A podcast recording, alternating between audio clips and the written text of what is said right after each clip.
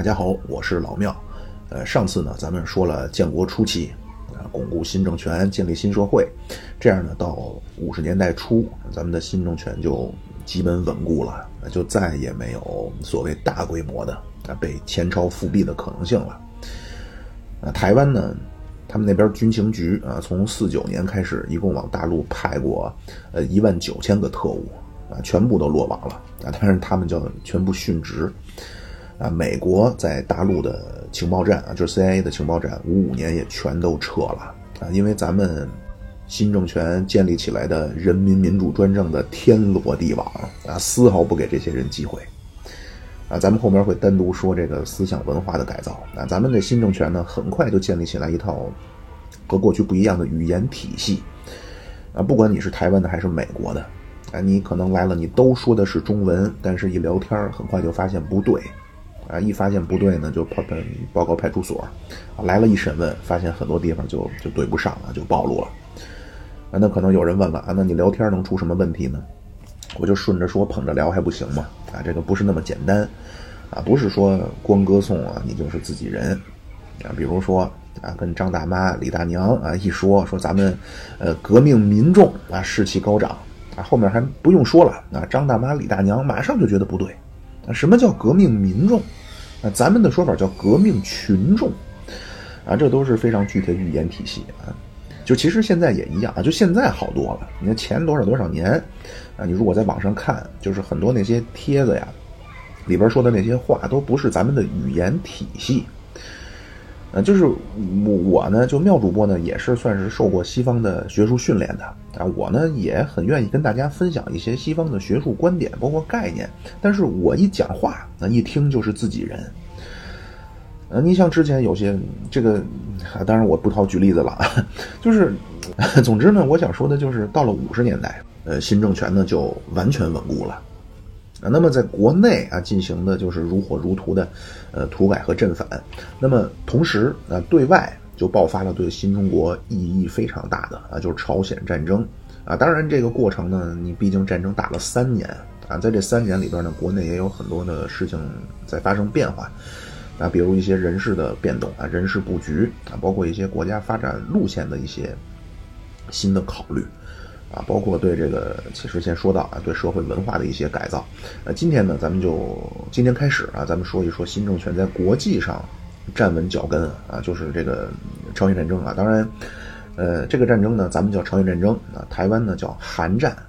啊，这不是一个说不同叫法或者少几个字啊，这四个字朝鲜战争和韩战两个字的区别这么简单啊，因为过去呢，咱们和朝鲜叫鲜血凝成的友谊。啊，所以之前咱们管韩国啊，管大韩民国，咱们你像老人儿一说都叫南朝鲜，而台湾呢啊，管朝鲜人民民主主义共和国叫北韩啊，这个叫法呢是一个立场问题。当然，现在咱们和韩国也建交了啊，也不那么突出意识形态了，所以其实现在也无所谓了。但是咱们传统的说法啊，这场战争叫朝鲜战争啊，那这个战争在朝鲜。叫法又不一样了啊！朝鲜人管这场战争叫伟大的祖国解放战争，那就有点类似啊二战的苏德战场啊。苏联叫伟大的卫国战争啊。这个金日成同志啊，他们有一套非常让人血脉喷张的啊对历史的描述啊，是朝鲜伟大的爱国者金日成啊，胯下骑着白马，浩浩荡荡啊过了凯旋门啊，在平壤有一个。巨大的凯旋门啊，比法国那个大多少多少倍。啊，但真实的情况呢？金日成同志啊，是一九四五年十月十号坐着苏联的军舰，一共六十六个人上的岸啊。现在这些档案都非常清楚了。啊，这金日成呢，这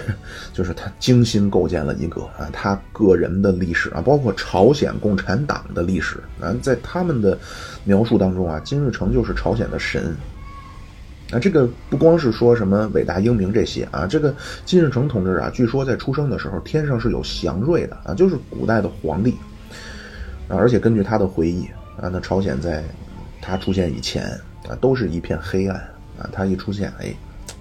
革命都顺利了啊，阳光普照了啊，包括现在咱们的百度百科，你去看啊，上面都在说金正日出生在白头山啊，就是长白山。因为这个金家呢号称叫白头山血脉，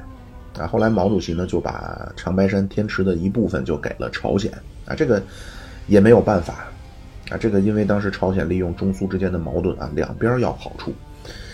啊，这个金正日同志呢其实是出生在苏联，啊，出生在苏联的乌苏里斯克，啊，咱们管那个地儿叫双城子。那如果说按照他那个说法，说金正日出生在长白山，那么只能说明他不是亲生的，啊，但是呢，咱们为了金家的这个神圣的形象啊，咱们也就不再多说什么了，啊，咱们真的是非常理解金日成，非常照顾他啊，很给金日成同志面子，咱们为了照顾金日成同志啊，咱们把金日成在八十八旅的老首长啊叫周保中啊，这个周保中同志是中国最重要的朝鲜通，但是。为了出于呃要维护金日成同志形象的考虑啊，周保中解放以后就去让他做了云南省的副省长。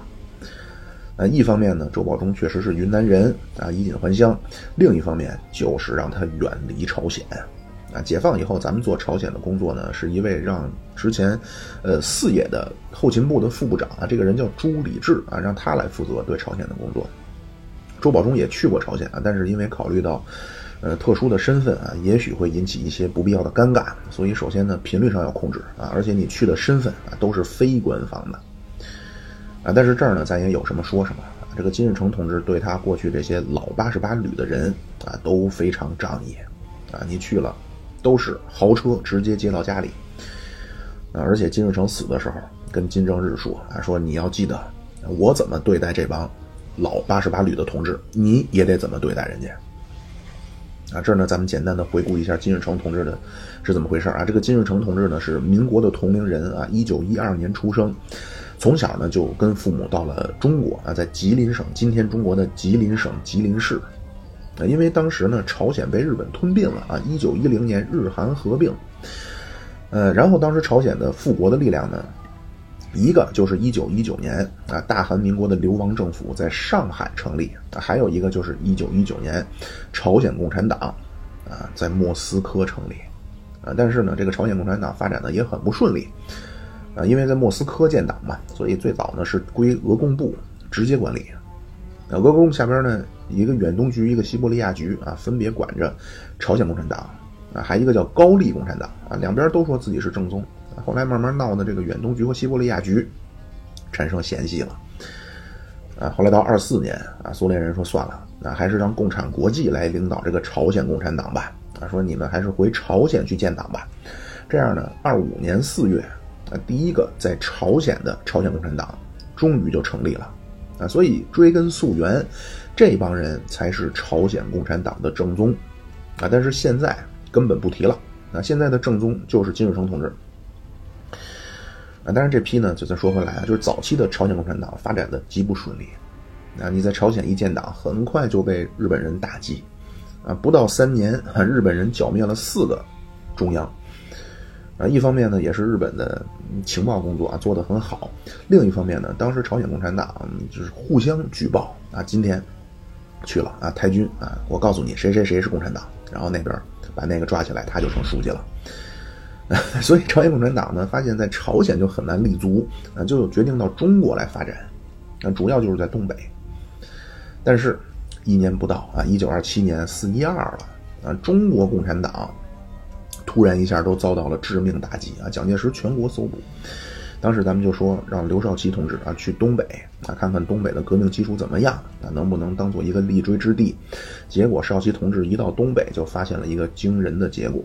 啊，二七年的东北，中国共产党的党员一百多人，朝鲜共产党党员两千多人，啊，包括朝鲜族的革命群众、共青团员一共四万多人，啊，人很多，但是当时没有朝鲜人啊，就是从法理上说，一九一零年到一九四八年，世界上不存在，呃，叫朝鲜或者叫韩国了啊，因为当时日韩合并。嗯，同时呢，当时中国又处在一个革命的低谷期啊，所以到二八年十二月，共产国际就下了个命令，说朝鲜共产党的组织一概不承认了。啊，到三零年，共产国际又命令说，以后朝鲜的革命啊，共产党党员都归中国共产党领导了。所以，相当一部分朝鲜的共产主义革命者呢，就纷纷加入了中国共产党。那另外还有一些呢，不愿意加入中国共产党的，就回了莫斯科。但是很快就赶上了大清洗，啊，那这些朝鲜的革命者就被说成是日本间谍，就都给杀了。啊，那加入中国革命队伍的朝鲜人呢，在一开始非常无所适从，啊，但是很快啊，一九三一年九一八，啊，日本人占了东北。啊，在这之前，当然咱们也有井冈山啊，有鄂豫皖。等等这些根据地，但是当时定下的主流啊是城市暴动路线啊，立三路线，而朝鲜的这些共产革命者呢，是希望能够获得民族独立啊，所以双方的革命目的不一样啊。但是到了九一八啊，中国和朝鲜的这些革命者突然发现啊，双方有了共同的敌人，就是日本。这样，金日成啊，就是朝鲜革命当中的年轻一代啊，就是随着咱们东北抗联成长起来的。啊，咱们这个东北抗联呢，最早其实就是东北的几支游击武装啊，抗日的啊，联合起来组成了抗联。啊，到三二年，当时上海中央开会啊，让满洲省委派人去负责整编。到三三年，驻莫斯科的中国共产党共驻共产国际代表团啊，就是王明和康生他们。又下了一个指示啊，怎么怎么去扩编啊，怎么执行游击骚扰等等，所以抗联实际上是和莫斯科的联系是更紧密的。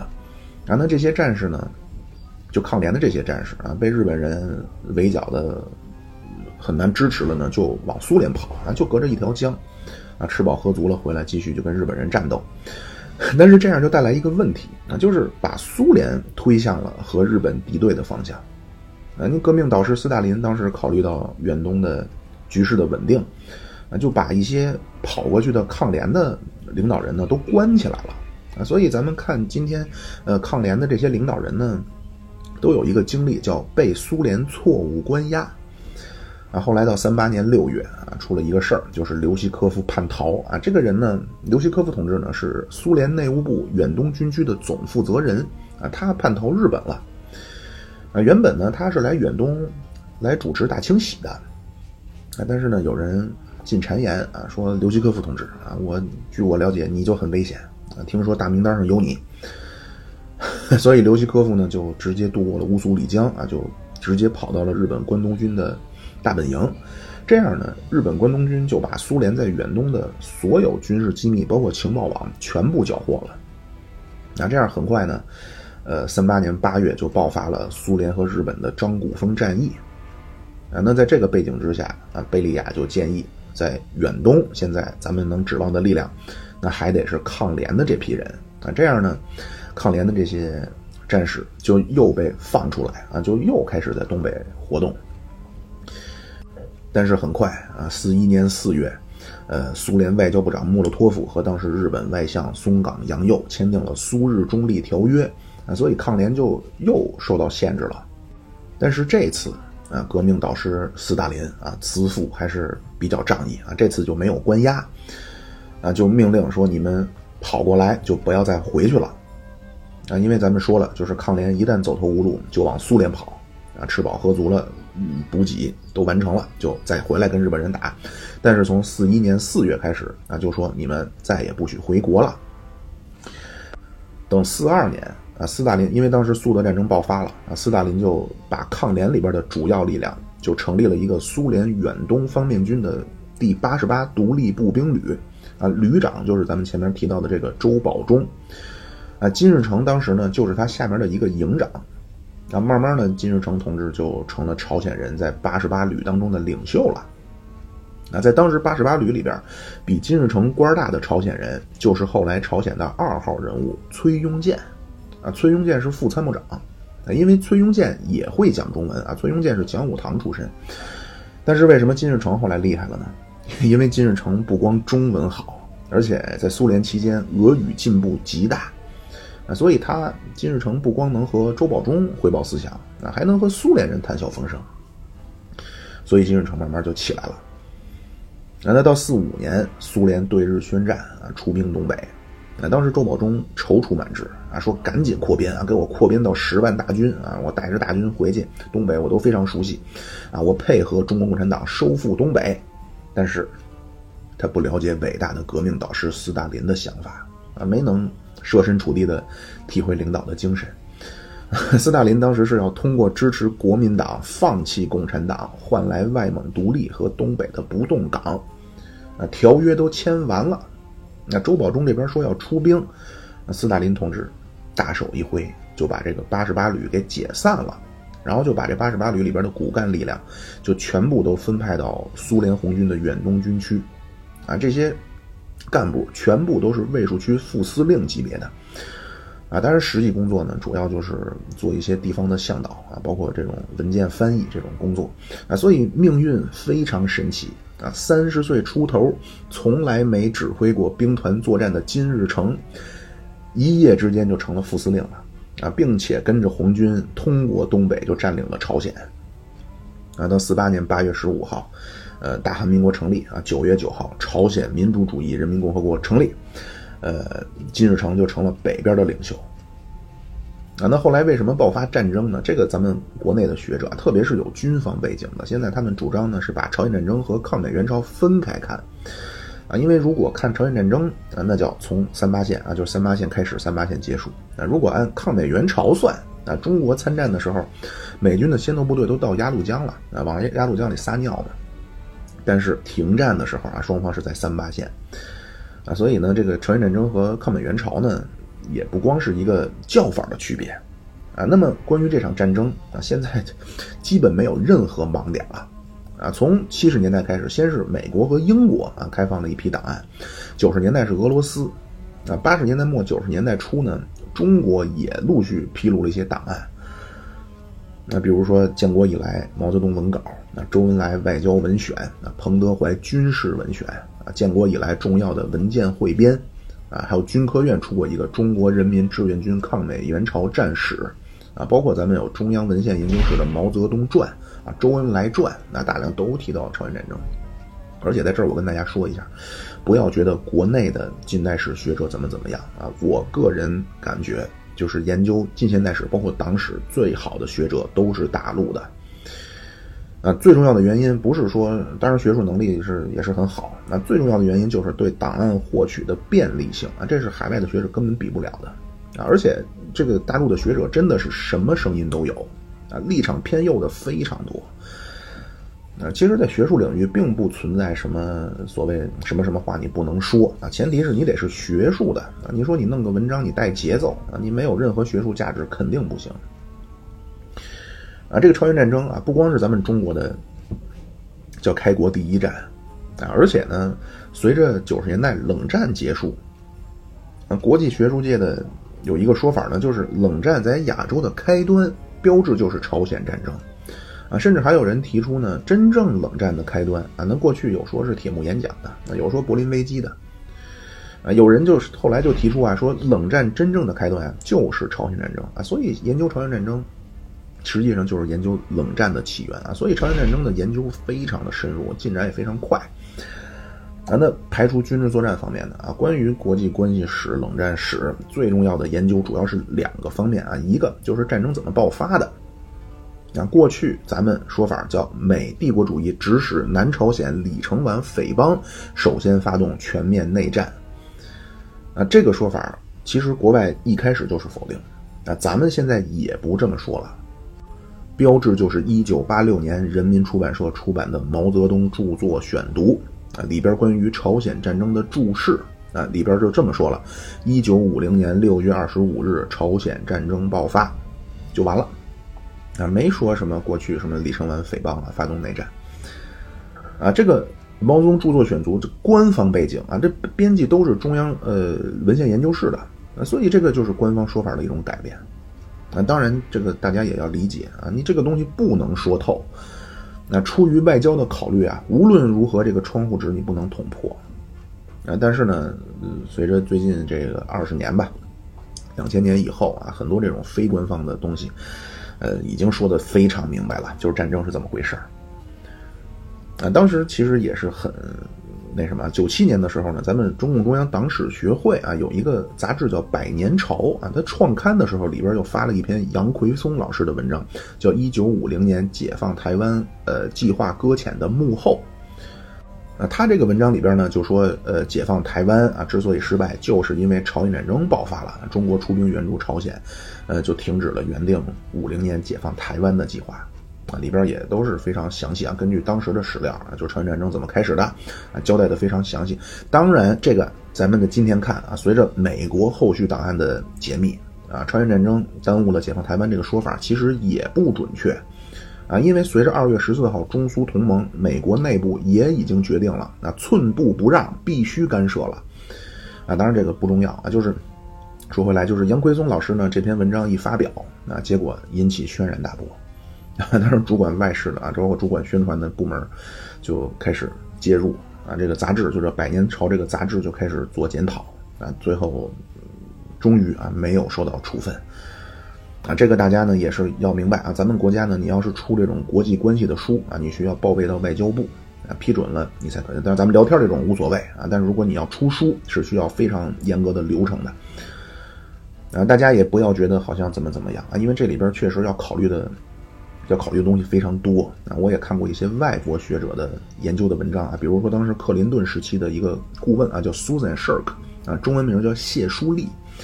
啊，是个女的。那她呢，就是研究关于所谓民意啊，咱们对民意控制的这种研文章啊。总之呢，她的结论就是非常难啊，绝不是想象中的呃革命的指挥棒一挥啊，整个社会的反馈呢都整齐划一啊。就是中国对这种民意的这种怎么说呢，就是要需要非常非常小心啊，绝不能让它能掀起波澜。那就说回来，对朝鲜战争的这个研究。啊，我个人推荐啊，就是我看过最好的中文的研究，那是香港中文大学出版社出版的沈志华老师的《毛泽东、斯大林与韩战》，啊，这个是香港出的。本来呢，那会儿想在内地出啊，但是 就是很奇怪啊，当时没批。但是啊，这个事情为什么说很奇怪？就是这本书呢，零三年啊，在大陆的广东的一个什么什么出版社再版了。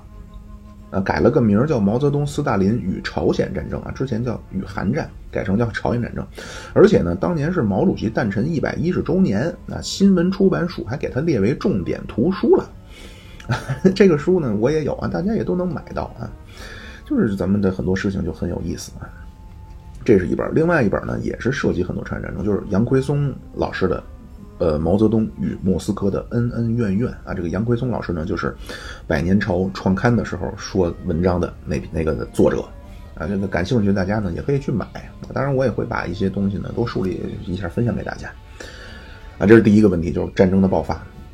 第二个问题就是关于整个抗美援朝战争的所谓得失啊，怎么评估？啊，这个比之前那个对于咱们的这种呃怎么说呢？其实更敏感。啊，过去呢，咱们管这个叫呃朝鲜战争啊，咱们说朝鲜战争叫爱国主义的胜利啊，国际主义的凯歌。但是随着九十年代以后啊，各种各样的说法都出现了啊，有的呢认为叫得失相当，啊，理由就是从三八线到三八线。另一种观点呢，觉得失大于得，啊，就是这个战争打的不对。那主要呢就是从解放台湾的失败啊，包括双方的这种伤亡等等对比的这种数字来看。第三种。认为得大于失，就这场战争打得对，嗯，的原因呢，就是新中国通过这一次战争啊，在国际上真正站起来了，啊，之前咱们说的这种国内的改造呢，就是新政权在国内稳固了，但是在国际舞台上的稳固啊，包括和苏联的关系，就革命导师斯大林对于中国共产党的信任的建立，实际就是通过朝鲜战争，那就这些说的呢，也都有道理啊，我也分别跟大家说一说他们他们的这种。理由啊，大家也都可以自己去判断，啊，咱先说这个中国付出巨大代价的，啊，这个毫无疑问啊，就是首先军事方面啊，咱们志愿军兵员损失四十二万六千二百人，啊，跟美军的兵员损失比是二点六比一，那就是二点六个中国人拼掉一个美国人，啊，当然我在这儿分享一个啊，抗日的时候中日的兵员损失比那是七比一。啊，抗日的时候是七个中国人拼掉一个日本人。那这个是军事方面，就是中国付出了大量的生命的代价。啊，经济方面，那中国消耗作战物资五百七十多万吨，啊，军费一共六十二亿人民币。啊，五零年当时咱们的设想啊，是五一年的军费开支要从五零年的呃占预算总支出的四十二点六降到百分之三十，结果因为朝鲜战争。反而上升到四十五点六四。那么这样呢，就觉得这个战争呢，实际上是影响了国内经济的恢复。啊，政治方面就是台湾问题啊，因为当时第七舰队在开战以前已经开回了夏威夷。啊，朝鲜战争一开打，美国的第一个行动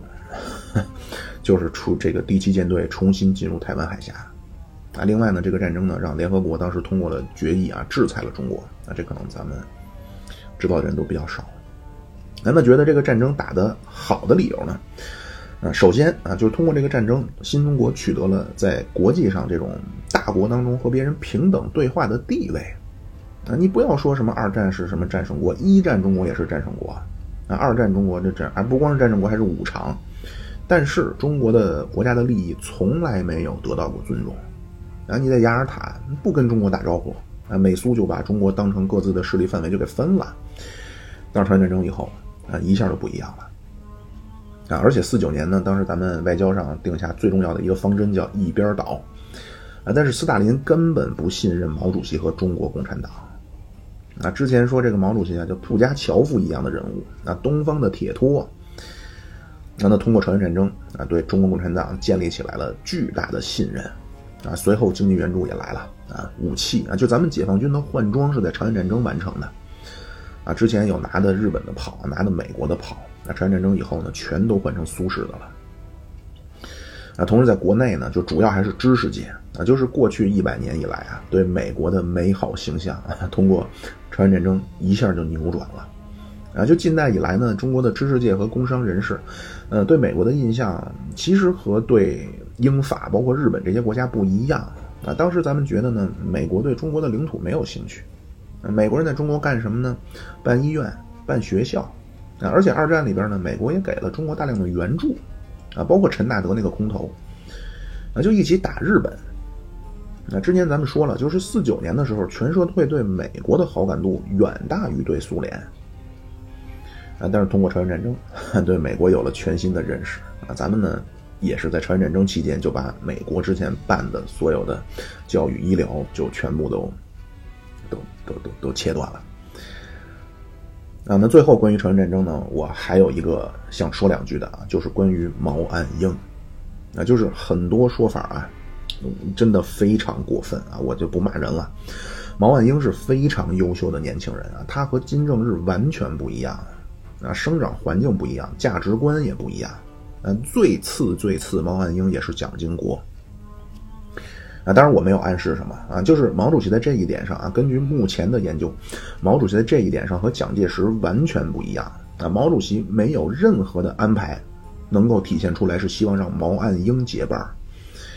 呃，你要培养一个接班人啊，是需要需要培养的啊，是要有步骤的，那绝不能说突然有一天你自己不行了，那拿手一指说不干了，你来吧。啊，毛岸英没有任何所谓的自己人啊，就咱们古代管这个叫太子党。那蒋经国在从江西开始就经营自己的心腹，那咱们管这个就是新时代啊，咱们过去叫太子党，新时代管这个叫干部基础。啊，毛岸英根本没有啊，这个毛岸英这个人也是非常非常单纯的人啊，从小受苦，啊，后来去苏联啊，参加过卫国战争。王明和毛主席最不可开交的时候，啊，王明每次给基米特洛夫。打小报告说毛泽东怎么怎么不好了，中国的革命路线怎么怎么不对了。但是每次王明提到毛岸英啊，给的都是最好的评价。啊，毛岸英人品怎么怎么样啊，做事情怎么怎么认真，怎么一丝不苟，怎么能吃苦啊，对待同志怎么谦逊有礼。啊，这绝不是王明的什么阳奉阴违啊，什么搞阴谋阳谋啊。王明这个人是一个非常简单的人。那这王明是一个那种少年得志的书呆子啊，因为他长期在苏联啊，就据说这个王明的言行举止啊，他的思想这种包括行为啊都非常恶化啊。王明自己就说呀，说对中国的这种呃人情世故啊，对中国这种搞关系啊，就自己非常不擅长，而且被这些东西搞得自己经常非常郁闷啊。他对毛岸英的这种称赞啊，和你这个多说两句啊，就是和康生就完全不一样。啊，当时当然很多老同志都很关心毛岸英，啊，周恩来周总理啊，朱德朱老总都很关心毛岸英，啊，但是康生的这个关照啊，明显带有政治目的。康生开始被毛主席注意到啊，或者叫被毛主席所欣赏，一个原因，就是因为康生啊支持了毛主席和江青的婚姻啊，另外呢就是康生对毛岸英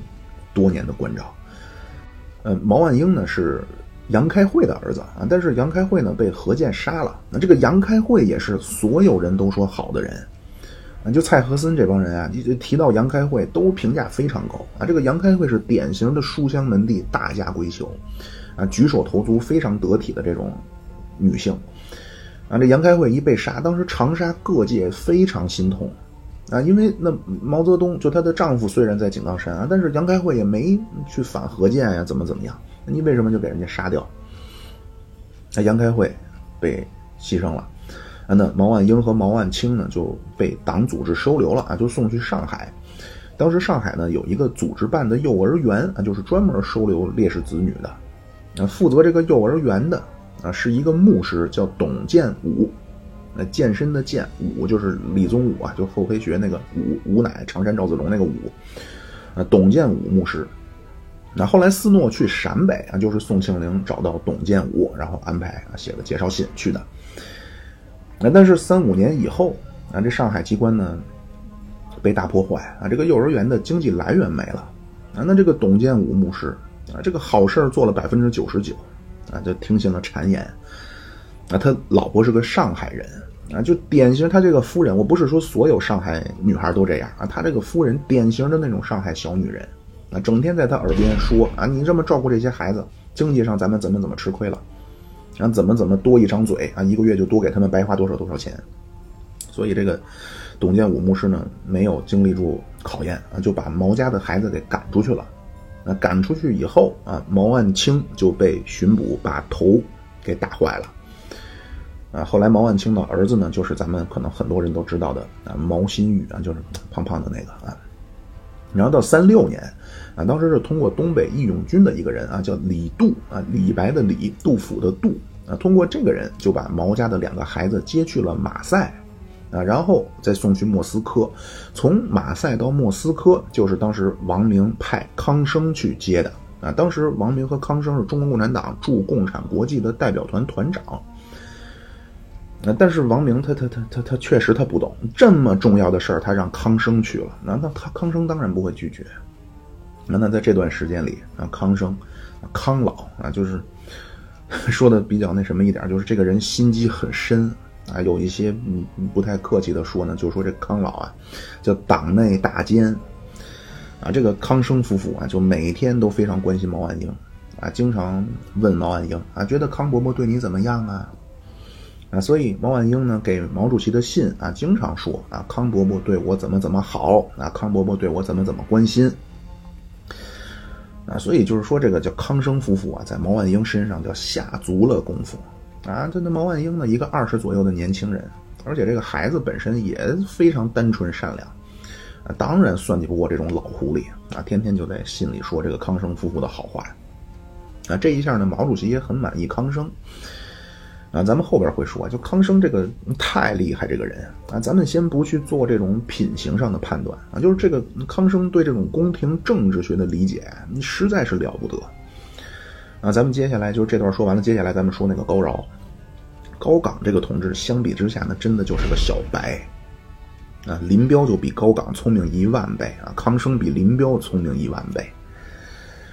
啊，就咱们这个革命家呀，因为都是受了这种传统的中国的文化教育，啊，你像，当然王明和毛岸英不一样啊，他们都很少受这种影响。但是咱们百分之九十多的这种革命家，就革命先辈，实际上是两个思想体系，两个话语体系。啊，一方面是马列的啊，什么无产阶级、资产阶级啊，左倾教条主义，右倾投降主义。啊，另一方面啊，也有一派这个中国传统思维的。烙印啊，在自己心里啊，也是会啊张良、范蠡啊激流勇退啊克己复礼啊郭家传、范晔传，就这个大家也要理解啊。但是毛岸英根本没这些啊，毛岸英应该是第一个志愿军。那因为他身份的原因嘛，他在身边啊，所以他是第一个知道可能要出兵的人啊。那就说呢，既然国家有这个要求，那我就去呗啊。结果真是一天福都没享过。啊，可能我这么说呢，有些人会觉得啊，那多少的华夏好儿女都一天福都没有享过，就牺牲在朝鲜了，当然是这样啊。但是咱们以一个现实一点的眼光啊，一个国家最高领袖的孩子啊，就是就是，当然这个叫什么呀？革命理想主义的一面呢，人人是平等的，但是从现实来说呀，嗯，我希望大家明白我的意思。啊，好啊，正式进入正题啊！今天咱们就说新政权的外交啊，主要就是两个，一个就是中苏签约，一个就是朝鲜战争。啊，这个事儿呢，还得从啊前面咱们提到了，就是四九年六月，呃，刘少奇同志访问莫斯科啊，从那儿说起啊。当时呢，这次访问啊，一方面呢取得了非常重要的外交成就，另一方面呢，当时中苏呢也觉得要有一个，啊不是中苏啊，中国觉得要有一个和国民党时期不一样的新条约。那这个新条约呢，往好的地方去理解，就是得有一个区别于蒋介石国民党反动派政权的条约。呃，往现实的角度理解呢，就是蒋介石，呃，这个中苏同盟友好条约，呃，里边提到了外蒙的问题啊，外蒙要承认独立啊，东北中长路要给苏联用啊，旅顺大连要给苏联用啊，这个咱们希望看看能不能拿回来。啊，所以七月四号，刘少奇就给斯大林了一份报告，里边就说，啊，说过往的这个四五年的条约呢，恐怕要重新签啊，因为我们政府要换了。啊，里边呢就征求革命导师的意见，那里边呢给了三个选项，那第一个叫废除旧的，重新签一个；第二个不废除旧的，但是发表一个声明，啊，说有一些什么什么的问题需要双方以后再处理，啊，咱们管这个叫搁置争议。第三个就是维持现状，啊，斯大林的批示说签条约的问题，等毛泽东来了，我跟他直接谈，啊，所以毛主席所谓去祝寿啊，双方完全知道是干嘛来的，啊，过去咱们的说法啊，说毛主席去莫斯科被冷落啊，或者说被欺负啊，是因为斯大林呢不太清楚这次来是谈这个条约的。啊，以为和这个毛主席呢，和世界各国的共产党领导一样啊，是来祝寿的啊，所以你祝寿完了，我就不理你了呗。啊，但是毛主席不走啊，所以就耽误了很长时间，啊，让老人家大受委屈啊。最后终于明白了，是要签一个新条约，双方就签了。啊，这个说法呢是，呃，来自施哲的回忆录啊。施哲是当时咱们的俄文翻译啊。施哲那个回忆录里边说呢，说毛主席去了啊，见面第一句话。啊，说我想要点又好吃又好看的。这个话一说，当时全场的人，包括斯大林啊，全部十分错愕。啊，只有贝利亚会心一笑啊，明白了。那这个说法呢，也被英国人啊，菲利普·肖特的《毛泽东传》采用了。啊，但是根本不是。啊，早在六月份，刘少奇去莫斯科，那双方就明白是要谈新条约的。啊，到十月一号，新中国成立。啊，那新政权成立在外交上最重要的事儿，就是要安排访问苏联。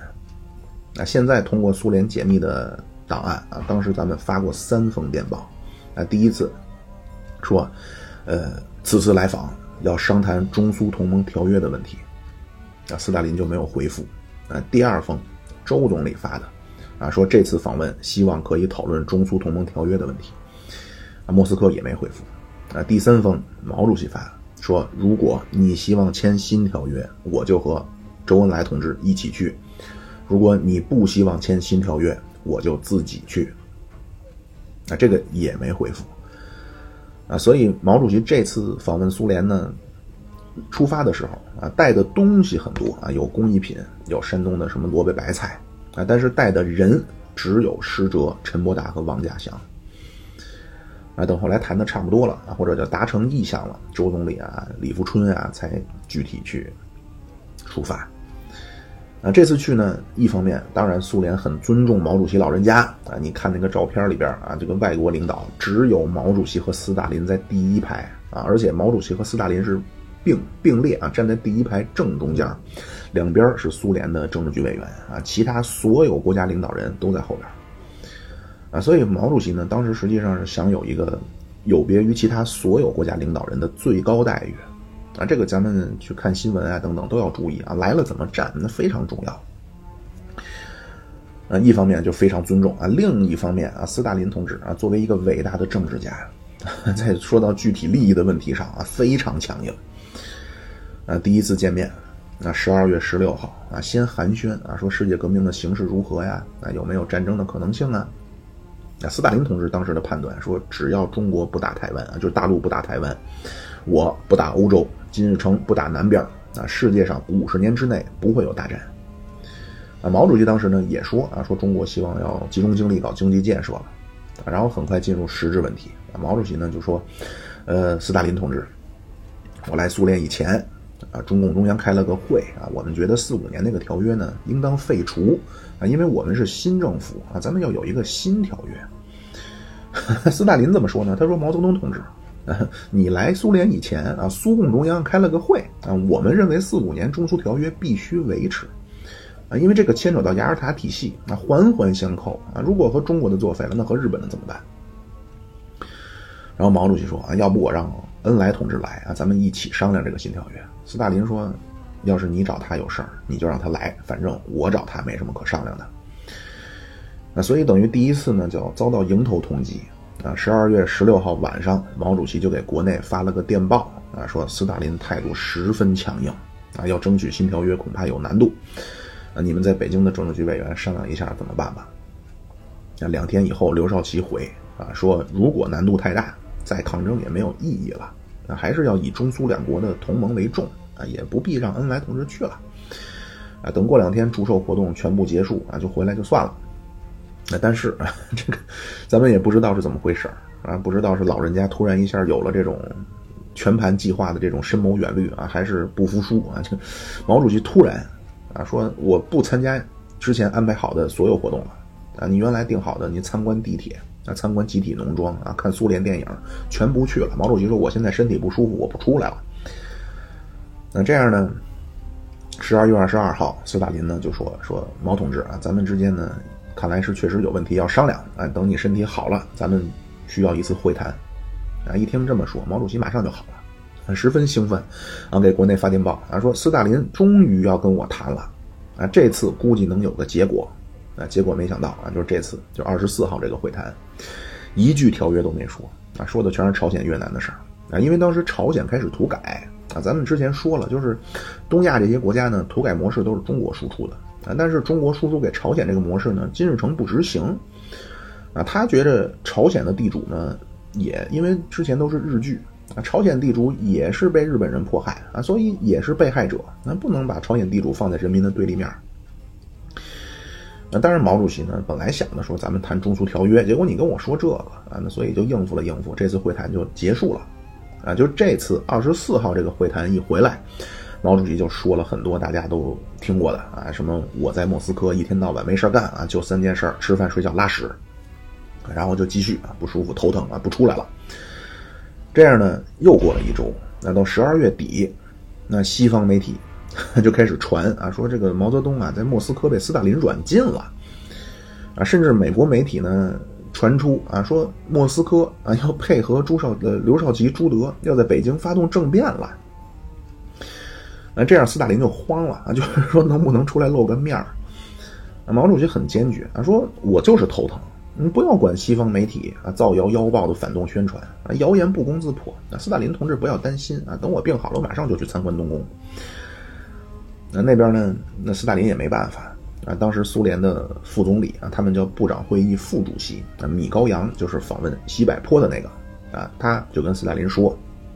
说毛毛嗯这个人家怎么说也是新开新开国的国家元首啊，你怎么着也得给人点面子啊，所以斯大林很快又递过来一个话说看来确实是需要一个新的中苏条约啊，这个事儿要马上提上议事日程，但是呢。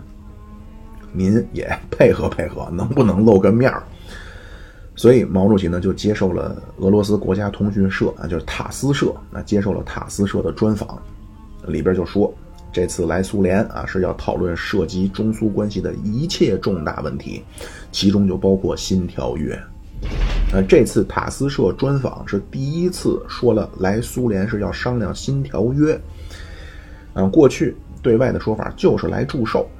啊，这次通过这次专访，终于成了要签新条约。那塔斯社专访第二天，呃，莫洛托夫就到了毛主席的住所。那就说接下来咱们要商讨条约的问题了。啊，毛主席很快第二天病就好了啊，头也不疼了，也能出门了。给国内打电报啊，说让周恩来同志啊，让他们来吧。后边具体的问题，那该你们出马了。然后自己啊，热情洋溢的就去东宫啊，去圣彼得堡参观体会伟大社会主义苏联去了。那苏联那边呢，当然是斯大林同志啊，真是伟大的政治家。哎，一月五号就专门成立了一个和中国条约起草委员会啊，这个委员会专门研究和中国的条约。那可能有人问了，为什么斯大林一直拖着不想签这个新条约啊？还专门找人来研究怎么签这个新条约？因为四五年国民党那个中苏同盟友好条约那个里边专门有一个条约附件，那里边就说了旅顺大连的问题。啊，这个条约呢，基本就是一张纸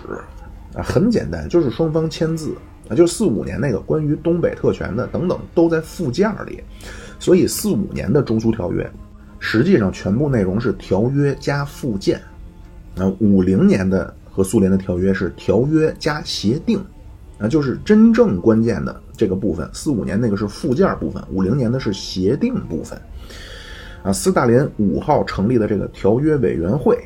啊，六号就第二天就拿出来了一个协定部分的第一版。那等周总理人到了莫斯科，苏联人都改到第七版了。啊，咱们过去的说法啊，说这个中苏同盟友好互助条约，就是这个五零年的中苏条约，是咱们起草，啊，苏联人就同意了。啊，包括呢说，呃，因为国民党那个叫中苏同盟友好条约啊，区别就是互助这两个字儿啊，说这两个字儿都是周总理亲自加上的啊，其实并不是啊，这个。条约部分就是简单的那部分，确实是咱们起草的啊，这个非常简单，就是两国结盟，受到第三国威胁了，互相全力帮助啊，这个确实是咱们起草的。后边的部分，包括条约的名字，周总理来的时候，苏联人已经拿出非常成熟的文件了，包括“互助”这两个字儿也有了啊。第三稿，苏联人的第三稿就有了“互助”这两个字儿啊。周总理到的时候，苏联人已经改到第七稿了。啊，关于咱们起草，苏联人就同意了这个说法呢。最早是毛主席啊，毛主席是一月二十五号给国内给刘少奇的电报，啊，这是最早的说法，说中苏同盟条约是我们起草的，苏联人基本没怎么改动啊。你们国内的看一看，没有问题就这么通过了，啊，包括二月三号周总理也说啊，是咱们起草的，这个大家一定要理解，啊，就当时国内啊对苏联人的态度。啊，就包括中国人这种自古天朝上国的心态，呃，毛主席去以前呀，就国内好多知识分子不高兴，啊，就说按照规矩啊，中国改朝换代应该是周围的藩邦的国王来，怎么现在咱们堂堂毛主席还要去莫斯科，给什么什么苏联人去祝寿去？啊，所以呢，当时就说啊，这个条约呢是由中国人全程主导。啊，这么说当然也没问题，因为严格意义上说，这个条约部分确实是中国主导啊。但是这个条约部分，不他妈重，不那么重要啊。重要的是协定部分啊，真正要命的是这支协定这部分啊。斯大林当时他这个起草委员会里边有一个叫杜尔金涅夫斯基啊，这是一个法律史学的专家。斯大林专门让他去找，说历史上有没有新条约沿用旧条约的。啊，最后找到一个啊，说哪哪哪的啊，古巴的一个条约类似，啊，所以周总理来了啊，看到苏联人拿来的这个协定部分，一看和四五年那个条约没有什么本质区别，那就说了一个旅顺的海军基地啊，原来是三十年还啊，现在说改成对日合约，呃，签订以后归还。那汇报毛主席，毛主席一看说这个不行，啊，说这几个专关关键问题啊，咱们得推倒重来。啊，咱们提交上去的关于旅顺啊，叫对日合约以后归还，或者五二年年底归还。啊，因为当时咱们估计五二年可能咱们也有海军了。啊，关于大连，咱们提交的这个叫行政权力立刻交还中国。啊，当时苏联是租大连。啊，第三个长春路啊，就经营权啊，立刻交还中国。之前四五年说的叫中苏合营。啊，这个东西一交到苏联那边，苏联人的这个。批注版啊，它有一个内部批注版，是一月二十六号。那不知道是莫洛托夫还是斯大林。总之，这个批注版上面全部就是大叉子啊，红叉子、叹号、问号啊，大段的全都划掉，那就是能看出来这个版本苏联人的态度非常不满。但是两天以后啊，非常奇怪，苏联人拿回来的文件啊，里边只改动了一个，就是把长春铁路的归还日期啊，不是立即归还，改成五二年归还。那这是为什么呢？一个就是美国人起作用了，那另外一个呢，就是斯大林已经想好了，啊，要靠朝鲜战争，啊，就是在朝鲜爆发这么一场战争，拿回苏联在东北亚的不动港的出海口，啊，另外还有一个没那么重要的理由，就是周总理啊，这个外交风采啊。美国那边啊，咱们这个就就真是没时间说了啊。其实原本司徒雷登啊是非常希望可以和新中国翻开崭新的一页的啊。司徒雷登不是那种意识形就魏德迈那种啊意识形态优先的人啊，他文化上非常贴近中国啊，他也一直生活在中国，他知道这个国民党太腐败啊，黎民百姓遭祸灾啊，所以他也很希望能够有机会和共产党走近所以美国大使馆是当时。解放南京的时候，唯一没南迁的外国领馆，啊，苏联的都去广州了，那美国的没走。啊，当时咱们也很会安排啊，南京军管会负责外事的人就是黄华同志，啊，这是黄华同志呢，是一个呃燕京大学背景啊，精通英文的咱们外交战线上的老同志啊，这黄华黄老，啊，当时周总理是亲自任命他当南京军事管制委员会外事处的处长。啊，他当时已经和他的老校长啊，当时的美国大使司徒雷登联系上了啊，已经商量让司徒雷登去北平了，啊，都说的非常好啊，说这个大使的身份可能太敏感啊，我要以这个燕京大学老校长的身份回北平，然后在呃亲自创建的燕京大学去过生日啊，然后去见咱们共产党的领导，见谁谁谁，但是这个想法呢？被美国给打回来了啊！当时美国的国务卿艾奇逊啊不同意啊，因为当时美国的对华政策叫等待尘埃落定啊。但是你美国等待尘埃落定，司徒雷登接到艾奇逊的信啊，说你不许去北平啊。这个是六月下旬了啊。司徒雷登再写第二封信啊，里边说中国的问题啊，包括中国的前途啊，就非常详细的去说这个为什么和共产党走近是非常有必要的啊。这封信是六月三十号。那这封信呢？杜鲁门，呃，艾奇逊啊，他们商量了以后又给否决了，啊，所以司徒雷登也没办法了，那只能叫别了司徒雷登啊，叫大使老爷走了，白皮书来了，啊，这个白皮书呢，就是当时美国出了一个中国问题呃中国问题中国政策的白皮书啊，实际上就是关于中国政策的分析。那但是你美国这迟迟的这推三阻四啊，苏联那边啊一对比啊，那边尘埃落定，这边积极行动。呃，年初就四九年年初啊，米高扬就来西北坡了。六月底的时候，斯图雷登还跟国内那争取去北京呢。刘少奇同志已经在克里姆林宫和斯大林落实很多实际的东西了。啊，等到年底，毛主席再去苏联啊，美国这会儿态度就变化了。啊，这个呢是四九年十二月二十九号，美国召开了一个国家安全委员会的会议，这里边提到远东的局势，就说中国怎么办。啊，说现在中国共产党叫风卷残云，那一路打国民党一路撤。那美国呢说咱们从来也没有插手，那说叫等待尘埃落定。他说等到什么时候？说现在再等是不是要等到台湾丢了再出手？所以当时军方的意见呢就是美国必须马上介入。但是这个杜鲁门呢，十分讨厌蒋介石。杜鲁门说这个蒋介石啊是人类有史以来最腐败、最无能的政府。他是真心不想管蒋介石了，啊，那说那怎么办呢？你军方的人又说必须介入，啊，关键时刻，啊，国务卿艾奇逊啊说你们参谋长联席会议这帮人啊，就只知其一不知其二，你们光想军事不想政治，啊，现在美国最大的敌人不是中国是苏联，啊，说这会儿不是毛主席正在莫斯科呢吗？说现在咱们的当务之急啊是要破坏中苏同盟，啊，如果能拉拢到新中国到。咱们这边那不就更好了吗？杜鲁门说：“没错啊。”说：“那该怎么办？”艾奇逊说：“这还不简单吗？把那谁卖了不就完了吗？”那，杜鲁门一听太好了啊，说没错啊，必须不能光考虑军事不考虑政治啊，所以当场拍板啊，就用放弃台湾的蒋介石换取北京对华盛顿的好感啊，但是又有问题了，就司徒雷登走了以后，没有和中国沟通的渠道了，那就是我要拉拢你，我怎么让你知道呢？让他非常时期也顾不上了。啊，一月五号，杜鲁门公开发表声明啊，说台湾是中国领土啊，一旦台海出现战争，是中国内政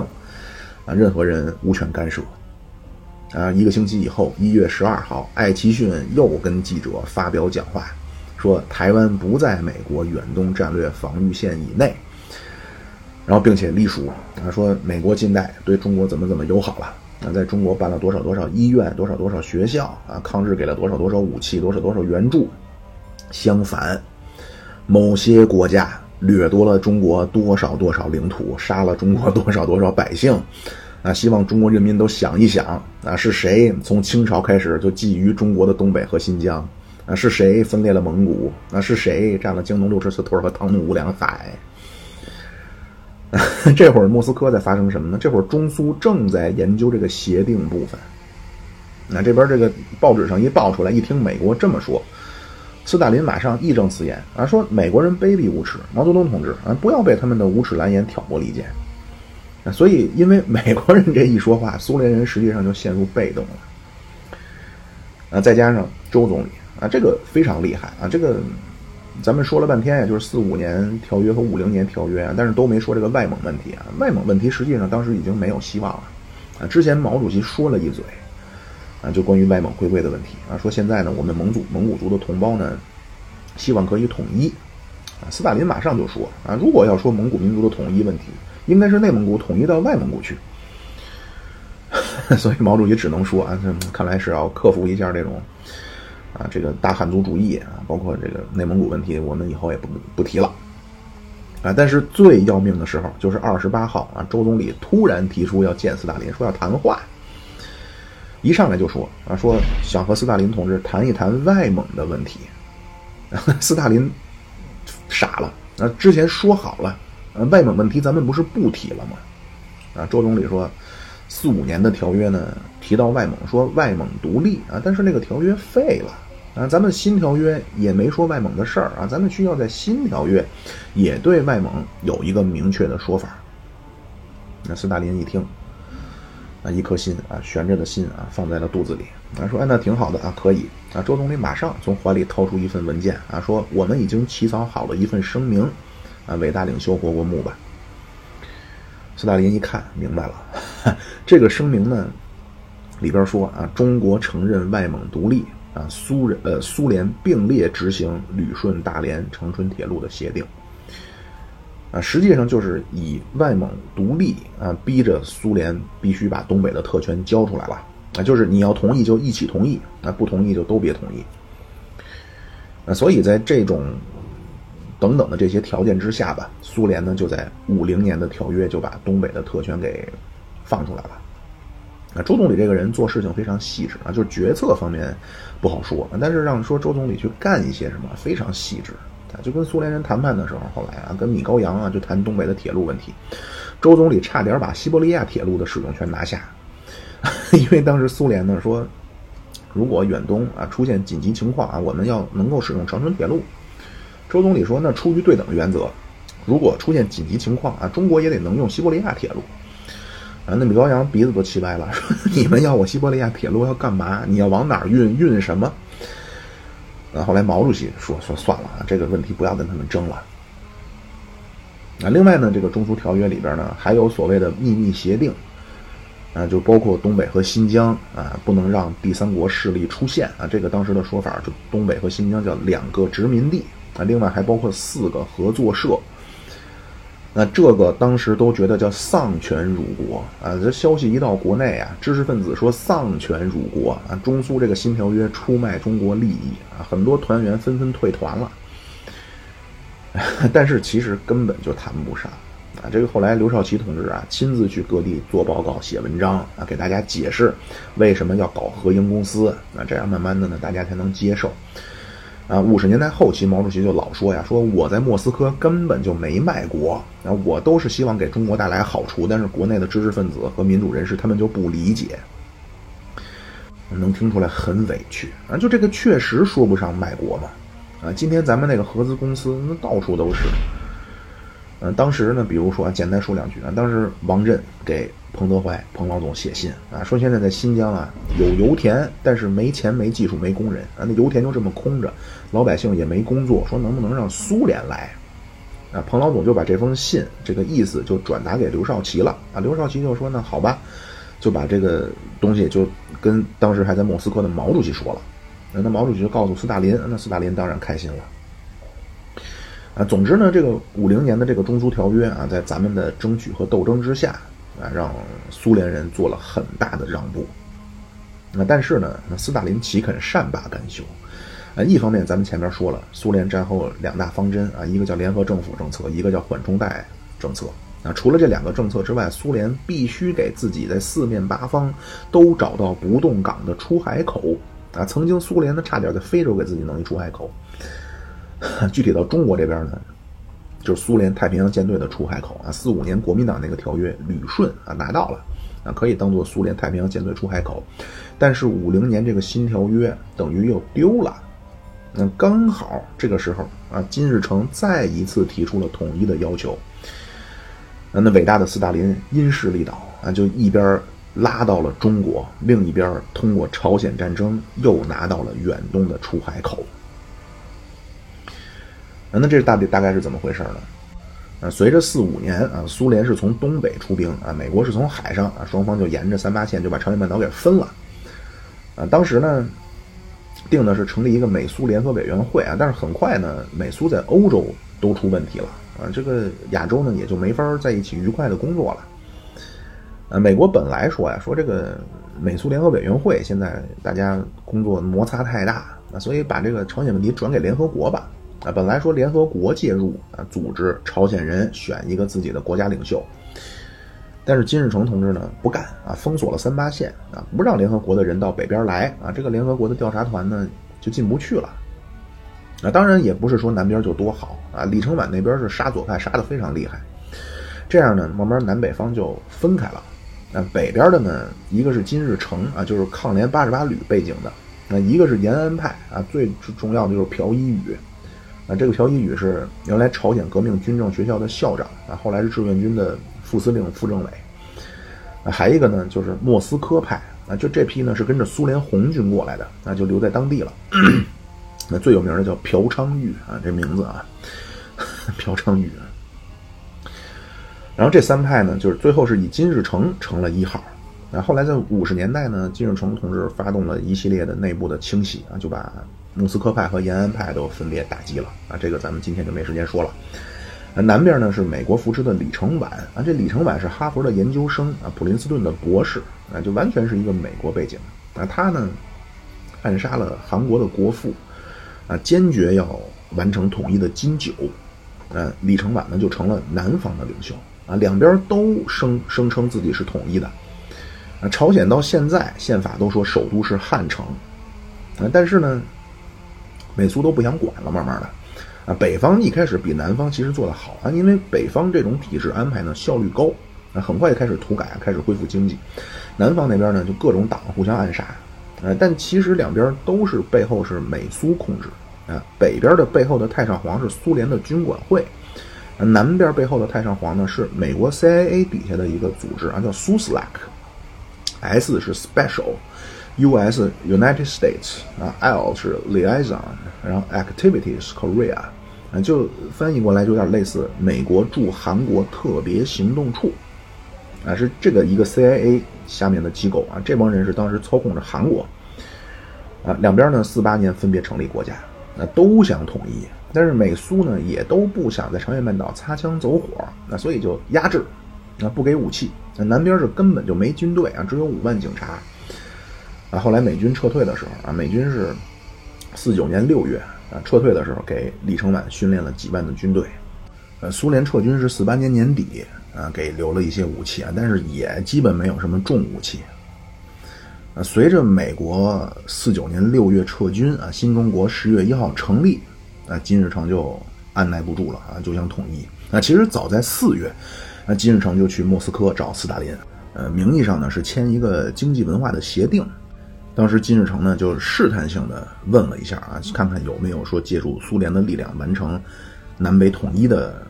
这么一个可能性啊。结果被斯大林当场拒绝，说还不是时候啊，你现在叫出师无名啊，人家没打你，你打人家了啊，你这样叫还击啊，绝不能主动挑起战争。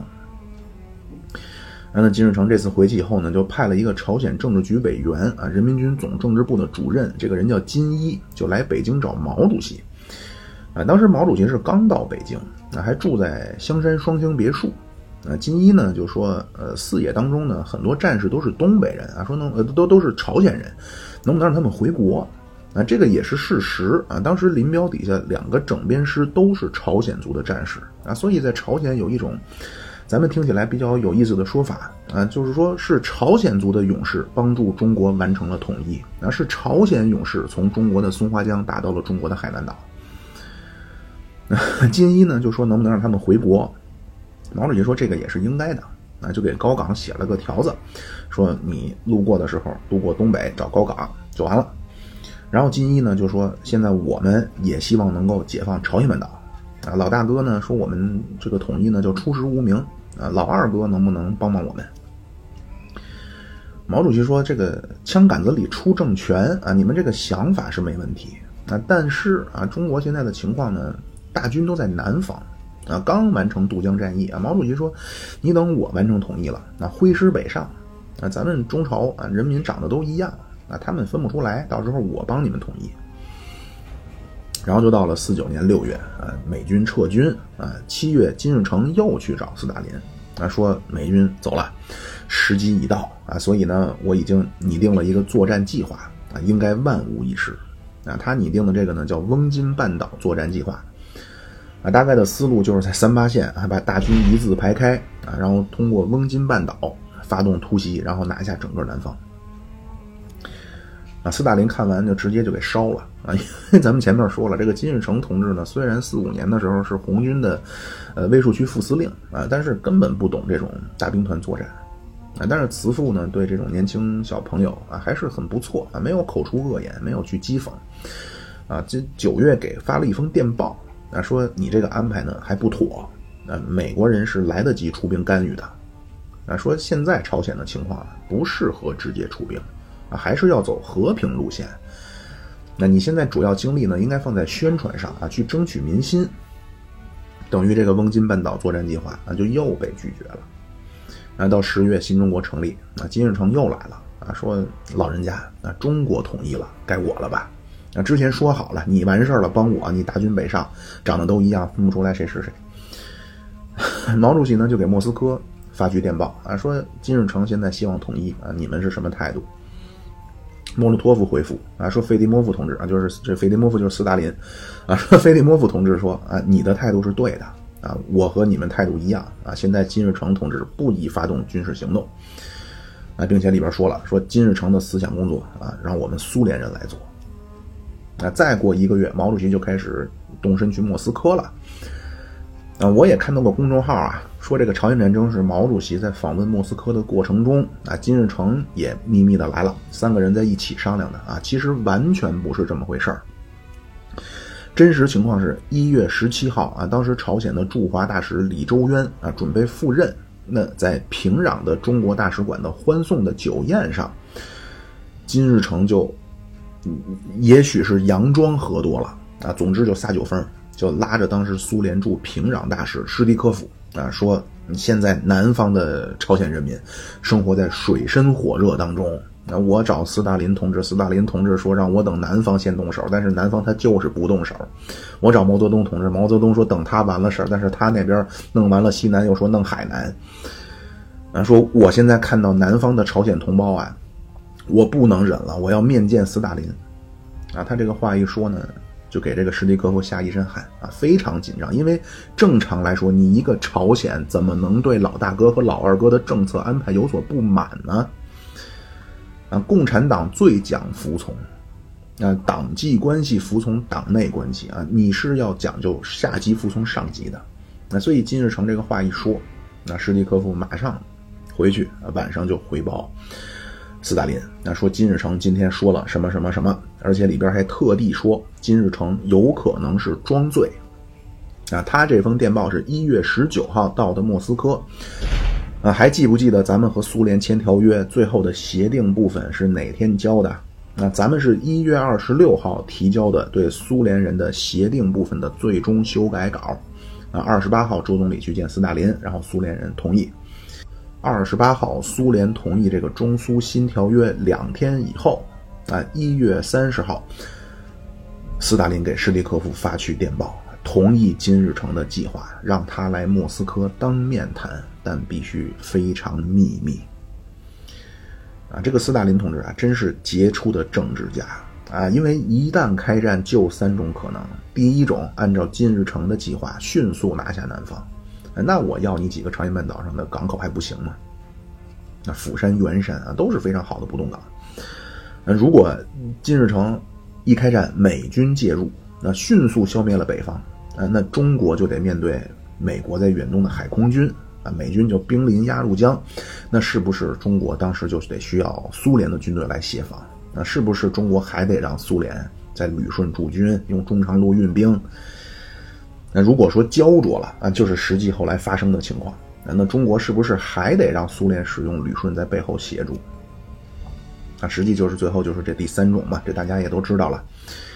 啊，而且随着这个情况的发展，到五二年啊，周总理和当时苏联的外交部长维辛斯基签的旅顺的条约，连三十年的期都没提。啊，后来旅顺是赫鲁晓夫还给中国的，啊，真是非常厉害啊，伟大的革命导师。当然我这个立场是中立的啊，你作为中国人的立场，那实际上就是斯大林为了苏联在远东的不动港，把中国拖进了和美国的正面对抗。啊，但是呢，斯大林让金日成来啊，先先说啊，说我帮你，但是有两个条件啊。第一，你必须保证美国人不知道苏联在背后帮你，啊，换句话说，苏联人绝不过三八线，啊，武器卡车要什么给什么，那不会开车给你办驾校，但是绝不给司机，啊，后来苏联甚至在战前呀，就开战是六月二十五号，苏联人六月二十号给了朝鲜一艘军舰啊。但是朝鲜没人会开啊，说能不能让老大哥帮忙操作一下啊？斯大林坚决不同意，说你要想派人来学，我教，但是苏联人绝不帮你开。这是第一个。第二个，金日成必须保证去中国争取毛主席的同意啊，因为那之前四九年说好了嘛，中国是亚洲革命的领袖啊，你突然这么弄啊，你骗得了美国人，你骗不了中国人呀？啊，你这个事儿你怎么将来跟毛主席交代？啊，另一方面呢，也有可能就是斯大林觉得这个机会确实也比较难得啊，让金日成同志去锻炼一下外交的能力。所以金日成四月十号到四月二十号啊，就在莫斯科啊，斯大林重新给他拟了一份叫“先发制人”的作战计划啊，谈完了让金日成去北京啊，结果都五月份了啊，没有消息，所以五月三号，斯大林就给毛主席发了一封电报说。前一阵子金日成来了啊，我们谈了一些问题啊，具体的内容他会跟你汇报。当然，咱们也不知道是什么情况啊，所以所以这个事儿就又拖着。然后苏联呢就又找朝鲜，呃驻莫斯科大使，那五月十二号说你去问问国内，为什么答应的事儿还不办？这样到五月十三号，那金日成和毛主席谈啊，说这个老人家啊，我刚去了一趟莫斯科。斯大林同志同意了我的计划，毛主席说：“我也刚去了一趟莫斯科呀，这是什么情况？”啊，金日成说：“是你走以后我才去的。”啊，说斯大林说希望能出兵了。啊，这样当天夜里十一点半啊，周总理紧急召见苏联在北京的大使罗申。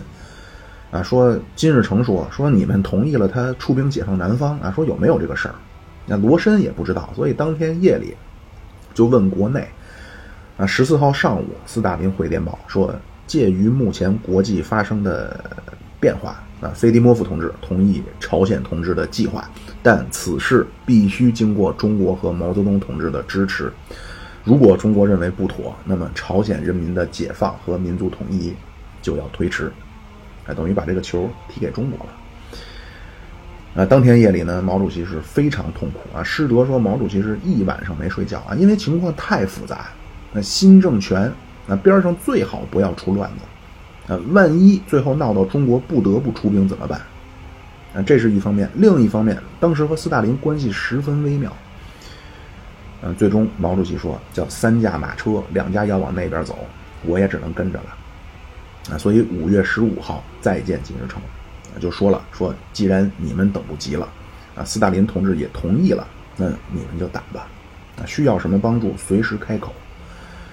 啊，金日成当时豪气干云，非常潇洒，说我们需要的一切，斯大林同志都给了，啊，你们中国需要给我的只是一个批准。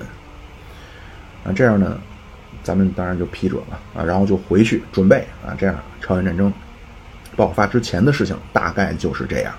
好，各位啊，如果您觉得这个节目还有点意思，呃，点赞、关注、转发。留言等等，任何行为啊，任何方式都是对我莫大的鼓励。各位，拜拜。